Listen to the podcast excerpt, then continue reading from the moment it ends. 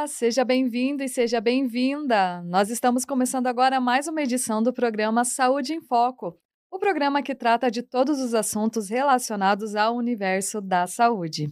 Eu sou a Bárbara Carvalho e lembrando que o nosso programa é uma parceria entre a Escola de Saúde Única aqui da Uninter com a Rádio Uninter, a rádio que toca conhecimento. Participe aqui com a gente, deixe a sua contribuição quanto ao tema, se você tiver alguma dúvida, alguma pergunta, tenho certeza que os nossos convidados vão responder aqui para vocês. Falando em convidados, né, eu vou receber aqui os professores Augusto Lima da Silveira e o Andrew das, Andrew Silva Álvaro, eu sempre coloco um dá na frente do Silva aqui no nome do Andrew quando eu vou chamar ele, para a gente falar sobre cianotoxinas e como elas afetam a água que a gente bebe. Professores, sejam muito bem-vindos. Eu já vou então direcionar a nossa primeira pergunta aqui. Eu gostaria que vocês explicassem um pouquinho, falassem sobre isso. O que, que são as cianotoxinas? Obrigado, Bárbara. Boa tarde para todos que vocês estão nos acompanhando. É uma satisfação muito grande estar aqui hoje falando um pouquinho sobre essa questão ela envolve diretamente os aspectos de saúde única, né? lembrando que nós estamos num viés de abordar a saúde única, né? que envolve a saúde humana, a saúde animal e a saúde ambiental. E quando a gente fala de cenotoxinas, é uma temática que está bem dentro da abordagem da saúde única mesmo. É um tipo de ação, um, um tipo de é, ocorrência no ambiente que afeta é, é, e que traz, pode trazer aí grandes problemas de saúde pública. É, as cianotoxinas são algumas substâncias produzidas por algumas espécies de cianobactérias, a gente já vai falar sobre elas um pouquinho mais, e que estão presentes nos recursos hídricos, na água que a gente bebe. E apesar dos tratamentos convencionais de água que são realizados aí, é, eles conseguem remover uma grande parte dessas cianotoxinas que são formadas, mas uma pequena concentração ainda vai na água de consumo. Então a gente ainda ingere essas cianotoxinas na água que a gente bebe. Então é por isso que é tão importante a gente falar sobre a questão das cianotoxinas hoje, numa perspectiva de prevenção. Primeiro, para a gente entender o problema e a partir desse problema tentar propor algumas soluções para minimizar essa problemática, já que os tratamentos convencionais de água eles não conseguem remover completamente. O que nós fazemos então para fazer com que a gente fique exposto ao mínimo possível dessas concentrações. E quais são os efeitos de se expor, né? A gente sabe que hoje nós estamos aí expostos a vários contaminantes ambientais e que nós ainda não sabemos quais são os efeitos a longo prazo na nossa saúde. Então, ao longo de toda a nossa vida, a gente vai tomando água né, com diversos tipos de substâncias e nós ainda não sabemos quais são os efeitos a esse longo prazo. E as cianotoxinas são uma dessas moléculas em que nós entramos em contato quando nós bebemos uma água que está contaminada. E aí, para falar sobre cianotoxinas, a gente precisa falar primeiro sobre cianobactérias. Queria aproveitar para mandar uma boa tarde para o professor André, que está aqui me acompanhando hoje para falar sobre essa temática tão importante. Boa tarde, professor André, tudo bem? Olá, professor Augusto. Queria dar uma boa tarde a todos que estão nos, a, nos ouvindo, né? É um prazer tê-los aqui conosco. E acho que a gente pode falar já sobre a questão das cianobactérias mesmo, né, professor? Então, assim, as cianobactérias são organismos muito simples do ponto de vista estrutural. Então, eles têm uma estrutura muito parecida com uma bactéria que é um dos seres vivos mais simples que nós temos aí, e a estrutura delas foi formada há muitos anos. E quando a gente precisa falar sobre cianobactérias, a gente volta só um pouquinho na história do, do, nosso planeta, né, que é aquele momento em que não existia vida ainda. Então, só um pouquinho aí da nossa história, da nossa trajetória, mas você já parou para pensar no momento em que não existia vida ainda no planeta, né, como que era né, o ambiente antes da colonização humana, antes da colonização dos organismos que vieram antes da gente, é, era um ambiente totalmente é, que não permitia né, a vida uma, da forma como nós a conhecemos hoje, porque não tinha o oxigênio. O oxigênio que é indispensável para a nossa vida e não existia esse oxigênio. Era assim, uma atmosfera composta por vários gases e esses gases, conforme o tempo foi passando, as descargas elétricas que aconteciam, a radiação solar que é, é, que foram, né, ocorreram no nosso planeta, elas foram ali é, propiciando o desenvolvimento de algumas moléculas. Essas moléculas foram se desenvolvendo, criaram as primeiras formas de acúmulos de moléculas, né, de algumas proteínas, que nós chamávamos de coacervados, e aí esses coacervados também, com todas essa, é, essas reações químicas que foram acontecendo na atmosfera, deram origem aos primeiros seres vivos. Uma das teorias mais aceitas que nós temos hoje na área de evolução é que as cianobactérias foram os primeiros organismos a liberarem oxigênio na nossa atmosfera primitiva. Então, a existência das cianobactérias ela permitiu que a vida ela existisse da forma como nós conhecemos hoje. Foram os primeiros organismos que vieram, utilizaram os recursos que tinham ali disponíveis e produziram né, os seus alimentos e, ao mesmo tempo, consumiam o CO2 que já tinha na atmosfera e liberavam o oxigênio. E esse oxigênio, então, começou a fazer parte da nossa atmosfera como nós conhecemos hoje. Então, vejam, as cianobactérias são organismos que estão no nosso planeta já há bilhões de anos. Então, alguns estudos falam que elas estão aí pelo menos há 3 bilhões de anos, né? Então, é, vejam o tempo em que elas estão presentes no nosso planeta, fazendo parte dos ecossistemas, fazendo parte de diversos tipos de ambientes. E uma primeira consequência que nós temos quando um organismo fica muito tempo né, em uma determinada região, utilizando determinados tipos de recursos, aí eles, elas ficaram por bilhões de anos. É que elas, esses organismos vão desenvolvendo alguns mecanismos para conseguirem colonizar o ambiente. Então, hoje, é, essas várias espécies de cianobactérias habitam diversos tipos de ambientes. Então, a gente tem espécies de bactérias que habitam o solo, paredes de cavernas, água salgada, água doce. Né? Então, quando a gente fala hoje nas preocupações em relação à saúde pública, nós falamos das cianobactérias de água doce, porque no solo, por exemplo, as cianobactérias, quando estão associadas aos fungos, elas ajudam na fertilidade do solo. Então, são organismos que fazem parte do ciclo do carbono, do ciclo do nitrogênio, por exemplo. Agora, quando elas estão presentes na, nos ambientes de água doce, a gente tem um efeito, um problema que nós mesmos estamos gerando no ambiente. Tá? Então, a existência das cianobactérias no ambiente, ela não seria problemática se nós não tivéssemos aí intensificando os problemas que elas causam. O que, que acontece? Então, como elas ficaram bilhões de anos no nosso planeta colonizando e desenvolvendo mecanismos para o domínio do ambiente, elas desenvolveram várias ferramentas. Né? Então, a gente sabe que na natureza aí é, vence o mais forte. Então, aquele que tem os mecanismos para domínio do ambiente, para conseguir colonizar, para conseguir aproveitar os recursos, consegue que a sua população aumente e domine aquele determinado local. Né? Então, algumas espécies desenvolveram camuflagens, então elas vão lá e se escondem e são muito parecidas com folhas, então elas conseguem se esconder dos seus predadores e, consequentemente, aumentar a sua população. Outras espécies desenvolveram presas, desenvolveram garras que fizeram com que elas fossem mais competitivas no ambiente. É um outro tipo de adaptação. No caso das cianobactérias, organismos microscópicos, a gente não consegue ver elas a olho nu individualmente, né?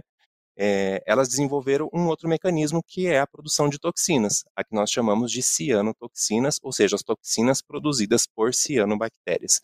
Então, essas toxinas a teoria mais aceita é de que é uma estratégia que elas usam para dominar o ambiente. Então, quando elas estão num ambiente competitivo, lembrem-se que as espécies elas brigam no ambiente por não é, não é na verdade uma briga, né, mas é uma disputa que elas elas travam ali por dominar o ambiente porque elas precisam de recursos como alimento, precisam de água, precisam de luz, de abrigo.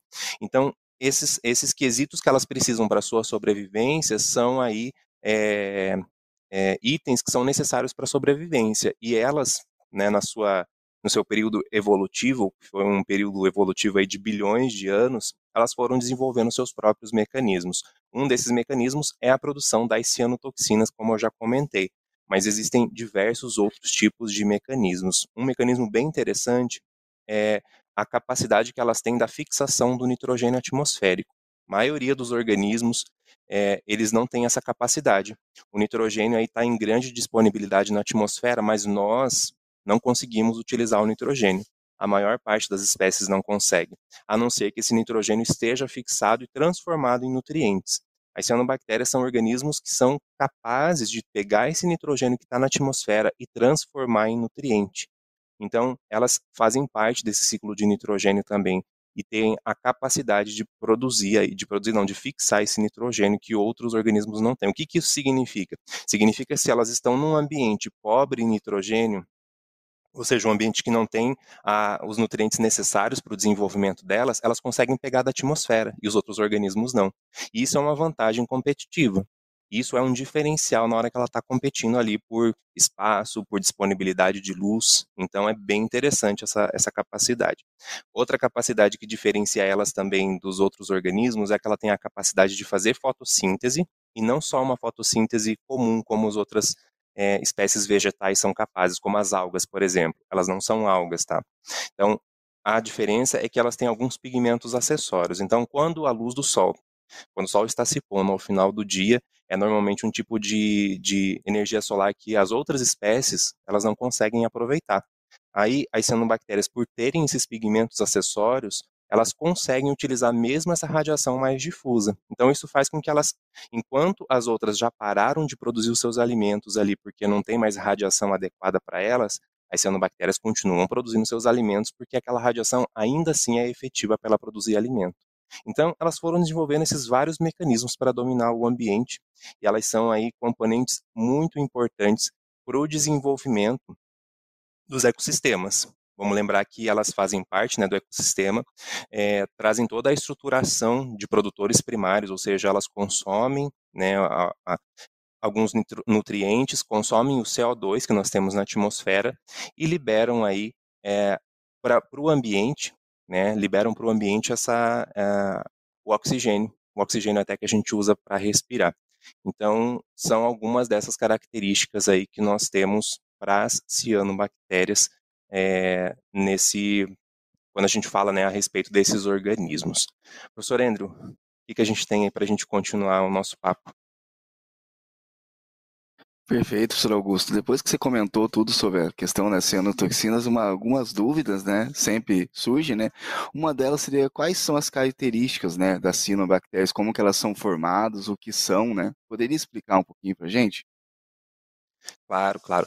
As cianobactérias são organismos muito peculiares, assim, são espécies muito peculiares no ambiente. Elas, elas ocorrem, como eu já comentei, em vários ambientes. Então, pode ser na parede de caverna, pode ser no solo, na água doce, na água salgada. Então, nós falamos a partir né, dessa evolução que elas tiveram, mas algumas das características se assemelham muito ao que nós chamamos de é, bactérias. Então, antigamente, quando nós não tínhamos ainda técnicas de microscopia para enxergar né, essas espécies, o que, acontece? Elas eram chamadas de algas azuis, porque elas eram, né, aparentemente, visualmente, quando você tem uma quantidade muito grande de cianobactérias, você vê uma formação de uma coloração esverdeada.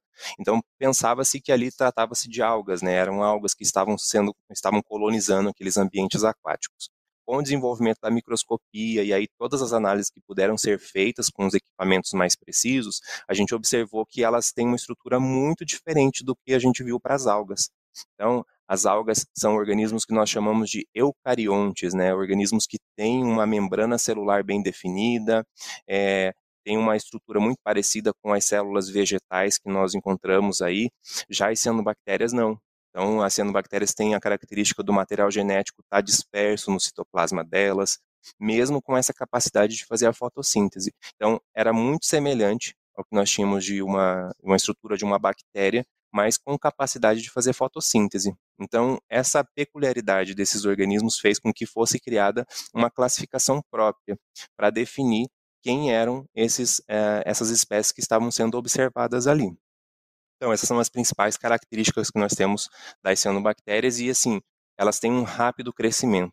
Basta a gente ver que, por exemplo, as bactérias, né, elas têm essa capacidade de se desenvolverem aí muito rapidamente. E as cianobactérias também têm essa mesma capacidade. Então, elas se duplicam muito rapidamente também e conseguem colonizar. E com todas essas ferramentas que eu comentei, elas conseguem aí numa luta competitiva dominar o ambiente. Então, se eu tenho no ambiente espécies de cianobactérias e espécies de algas, elas acabam normalmente ganhando essa competição, porque elas têm vários mecanismos para se adaptar, mesmo nas condições mais extremas, mesmo quando a gente falta alguns nutrientes importantes, é, mesmo quando a luz já não está tão adequada assim.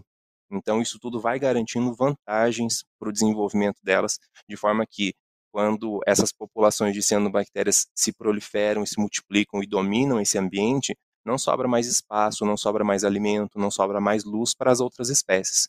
Então, normalmente nos ecossistemas nós temos essa característica, né, das populações elas buscarem um equilíbrio com os recursos e buscarem sempre estarem é, transmitindo o seu material genético para os seus descendentes. Essa que é a ideia. Então, as espécies precisam nascer, crescer, se reproduzirem também, para ir mantendo as populações, para essa espécie continuar existindo, para esse material genético continuar fazendo parte do ambiente. Então, essa é uma das principais características que hoje tem influências diretas na questão da saúde pública, que é essa capacidade que elas têm de se multiplicarem muito rápido, de terem essa possibilidade também da produção das cianotoxinas, né, que são essas toxinas que que acabam, de certa forma, trazendo alguns problemas para nós, que a gente vai comentar daqui a pouco, né, professor Endo? Isso mesmo, professor Augusto, aproveitando, né, mais algumas dúvidas, né, depois de ter explicado as características, como que as cianobactérias agem, professor Augusto?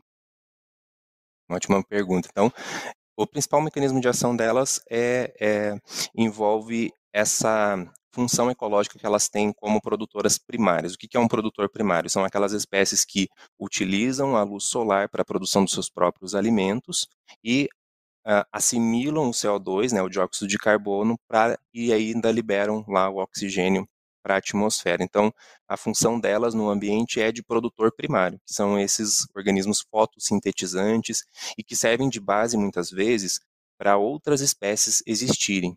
Né. Então, nós temos lá, por exemplo, dentro, né, se você pegar um ecossistema terrestre, né, nós temos lá as espécies vegetais, que são os produtores primários, Aí quem ah, os consumidores primários que nós chamamos que se alimentam desses vegetais são aí os herbívoros, né? Essas espécies que vão se alimentar das espécies vegetais.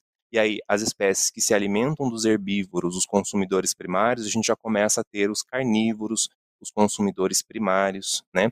Então, no ambiente aquático também tem uma estrutura muito semelhante, em que as cianobactérias funcionam como se fossem os vegetais né, do ambiente aquático, fornecendo alimentos para outras espécies, espécies microscópicas, às vezes também, como o zooplâncton, por exemplo, e vai estruturando toda a cadeia trófica. Então, ela mantém as espécies de zooplâncton, o zooplâncton ele serve de, de alimento para os peixes também, né? Então, ela estrutura toda uma, a, todo o ecossistema que nós temos no ambiente aquático. E normalmente, assim, é, são poucas as espécies que produzem toxinas. A gente precisa destacar isso, né? Não são todas as espécies de cianobactérias que têm essa capacidade de produzir toxinas.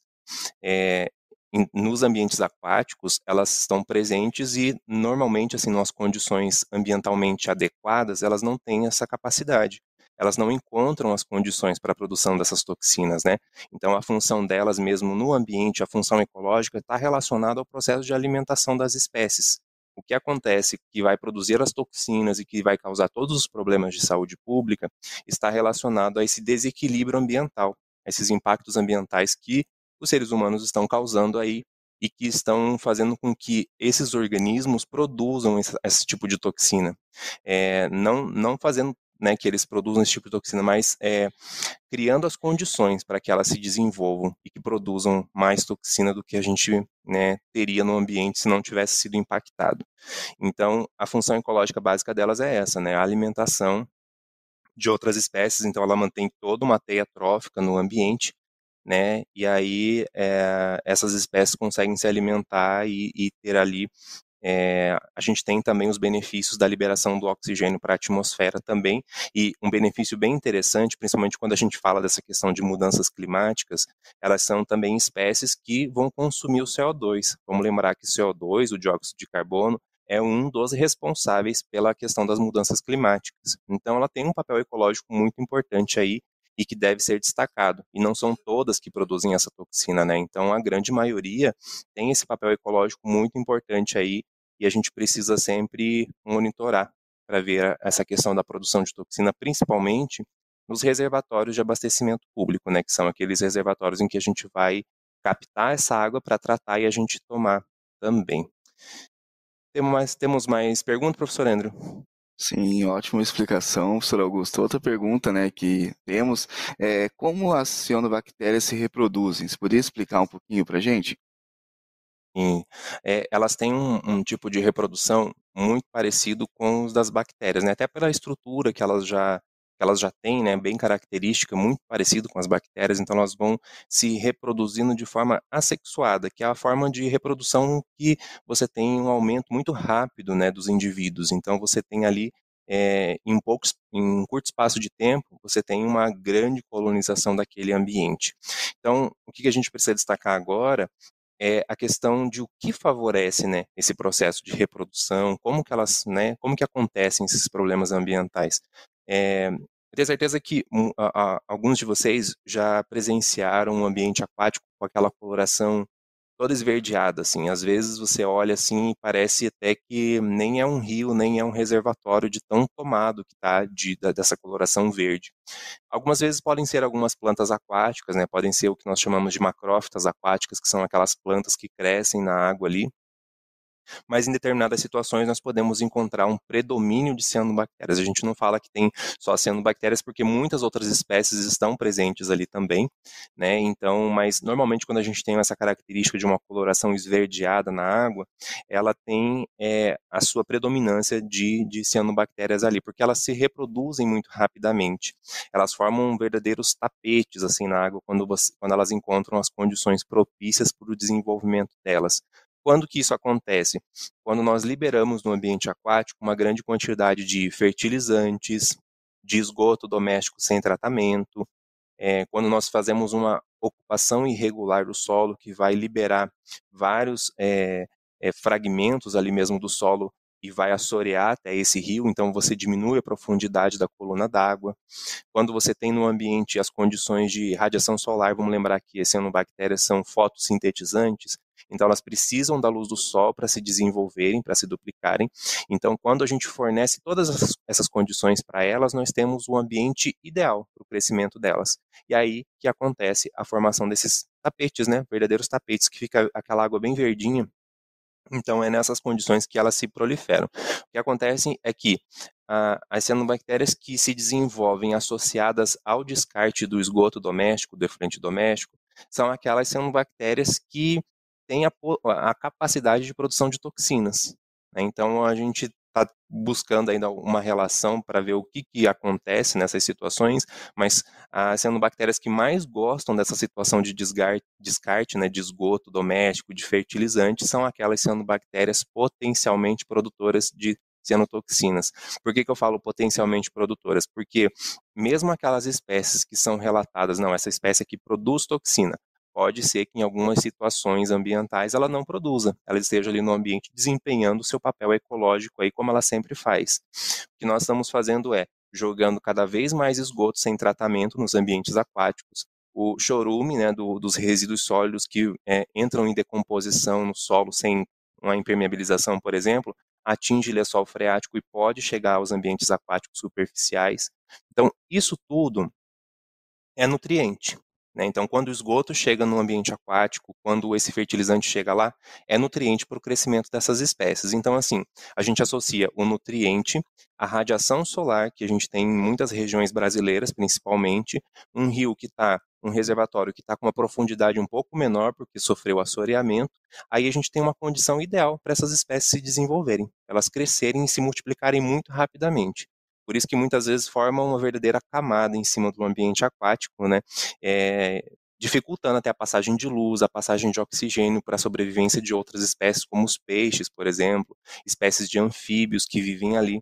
Então, elas formam essa camada muito densa mesmo. Então, em regiões que você tem ambiente aquático muito é, é, impactado ambientalmente, nós temos essa característica, a formação dessa coloração esverdeada e provavelmente a dominância dessas cianobactérias, porque, lembrando lá da questão da competição, normalmente elas vencem essa competição e é elas que predominam ali nesses locais. Então, por isso que quando a gente tem um ambiente aquático para abastecimento público, ele não pode ter essa característica de forma alguma, né? Porque a característica ali de, desse tipo de, de situação é o que nós chamamos de eutrofização. A eutrofização ela acontece por esse processo, descarte de esgoto ou fertilizante sem tratamento no ambiente aquático. Isso faz com que o desenvolvimento dessas espécies ele fique muito intenso. E elas crescem de forma muito descontrolada mesmo, assim, né, dificultando muito o tratamento também e gerando aí as cianotoxinas que nós chamamos. Então elas produzem essas toxinas, essas células de cianobactérias. E elas produzem internamente, vão armazenando e a dificuldade do tratamento desse tipo de água é que nós não podemos lesionar as células. Então, eu não posso, por exemplo, chegar, digamos, com uma substância, né, um veneno. vou jogar um veneno lá, vou matar todas as cianobactérias. A gente não pode fazer isso, porque quando as cianobactérias elas morrem, aí que elas liberam a toxina.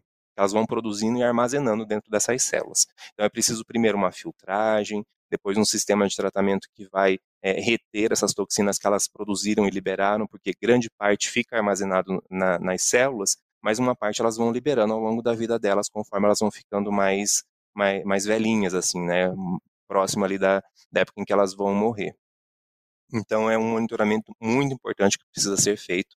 É, elas acontecem no mundo todo, e hoje, com a questão das mudanças climáticas, a gente está favorecendo a predominância desse tipo de espécie. Então, assim, quando nós temos a modificação humana, a gente tem aí trazido vários impactos ambientais, principalmente de espécies que se adaptam muito à nossa forma de vida. Então, quando a gente fala de ambiente terrestre, por exemplo, é, ratos e baratas, eles é, eles se adaptaram muito às nossas condições de vida. Então, por isso que tem muito rato, por isso que tem muita barata. Nos ambientes aquáticos, a gente tem uma situação parecida. Então, se você tem a disponibilidade de nutrientes pelo esgoto, pela radiação solar, a iluminação que elas precisam, elas se adaptaram muito a essa condição. Então, espécies associadas aos nossos impactos humanos, uma delas são as cianobactérias, essas produtoras de cianotoxinas, tá? Então, isso tudo que a gente precisa ficar bem atento aí quando a gente fala de cianobactérias. Professor André, temos mais perguntas? Perfeito, professor Augusto. Para a gente finalizar a nossa rádio de hoje, tem, temos duas perguntas, né? Onde pode ser encontradas cianobactérias? E outra muito importante, quais seriam as implicações das cianotoxinas na saúde humana, professor Augusto? Ótimo. Então, as cianobactérias, como, como a gente é, falou brevemente, né?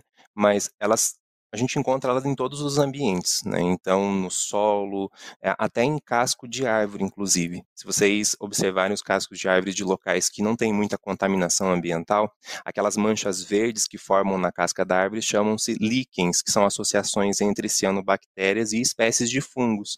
São indicativas, espécies, é, são, é, os líquens são indicativos da qualidade do ar. Eles só ocorrem em locais em que a qualidade do ar está boa, está adequada né, para a nossa respiração. Então, diversos ambientes você encontra elas e como eu falei elas também são responsáveis pela fertilidade do solo junto com espécies de fungos claro e nos ambientes aquáticos basicamente nos ambientes aquáticos de água doce elas também são encontradas os principais problemas que nós temos é que hoje a gente não está conseguindo controlar as nossas emissões de esgoto e de, de, e de e de fertilizantes também. Então, cada vez mais a gente está observando que elas estão crescendo muito rapidamente e de forma muito intensa e gerando todas as, essas toxinas em água. Então, cada espécie de cianobactéria tem o potencial de produzir um tipo de toxina, dentre as produtoras né, de toxina.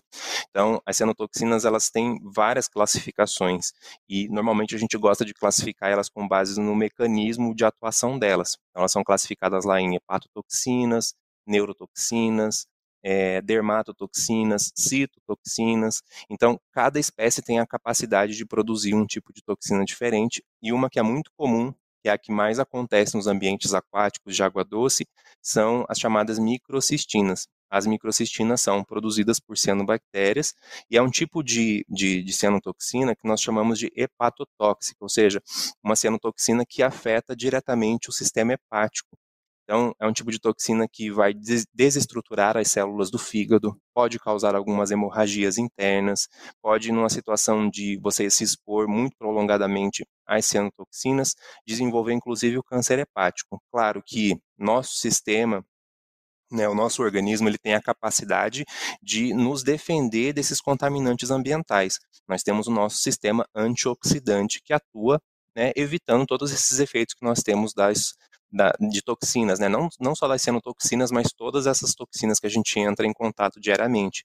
Por exemplo, resíduos de agrotóxico, poluição atmosférica. Isso tudo nosso organismo tem a capacidade de se defender.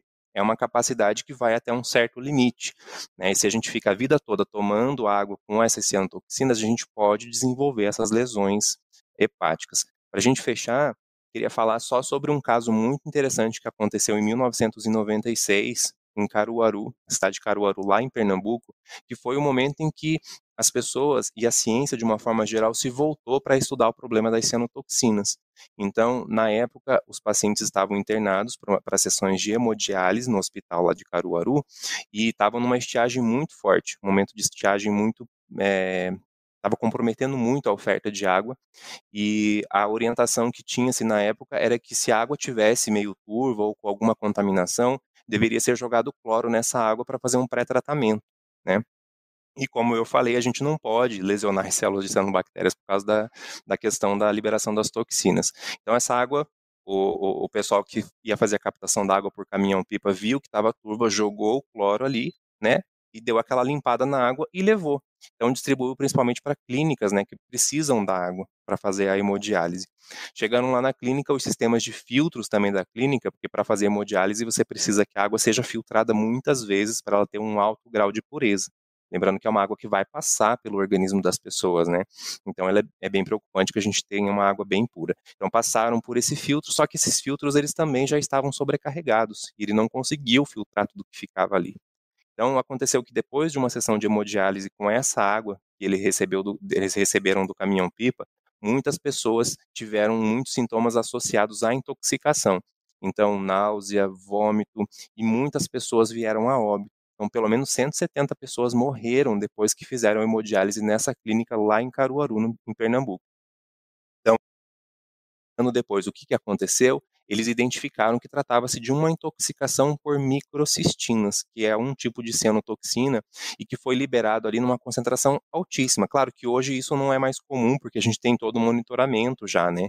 E a gente já sabe hoje como lidar com as cianobactérias é, para que elas não causem um problema tão sério como esse. Mas na época não se tinha esse conhecimento. E essas pessoas receberam de forma intravenosa, ou seja, pela veia, é, altas concentrações de microcistinas. Então teve muita gente com falência do, uh, do fígado mesmo por conta dessa toxina, e a partir de então é que os estudos começaram. Então, é, é, bem importante a gente pensar sobre a questão da saúde pública quando a gente fala de cianotoxinas, e hoje a legislação está bem em cima disso a nossa última portaria de potabilidade de água, que é inclusive de 2021, é de 2021, que é a resolução 888 de 2021 de potabilidade de água, ela estabelece inclusive limites para essas cianotoxinas, ou seja, se eu pego um ambiente aquático para fazer abastecimento público e a concentração de cianotoxinas está acima do limite estabelecido na legislação, essa água não pode ser utilizada para abastecimento público, tá? Então, muita coisa mudou desde 1996 e por isso que é tão importante a gente falar sobre cianobactérias e cianotoxinas, até para ajudar a questão da legislação mesmo, e é um assunto aí que né, de vez em quando a gente vê na mídia, inclusive, o Rio de Janeiro teve um problema sério com cianobactérias e cianotoxinas bem recentemente, inclusive, né, na época do Zika vírus, por exemplo, a gente teve um, um estudo feito pela Universidade Federal do Rio de Janeiro que falava que a, as pessoas que estavam é, com, infectadas né, com, lá com o Zika vírus, é, elas desenvolviam casos mais graves quando ela, elas bebiam a água que estava lá com essas neurotoxinas, Lembrando que as cianotoxinas também podem ser neurotóxicas, né? Então, existe um mundo ainda para a gente descobrir em relação às cianobactérias e às cianotoxinas, mas o que fica para a gente é essa lição. Não descartar o esgoto sem tratamento nos ambientes aquáticos, porque ele está tendo esse tipo de problema. A gente está causando esses impactos ambientais que mais cedo ou mais tarde vão chegar até a gente aí. Perfeito, professores. E como o Augusto falou aqui no finalzinho, fica aí a lição, né, quanto à questão dos nossos esgotos.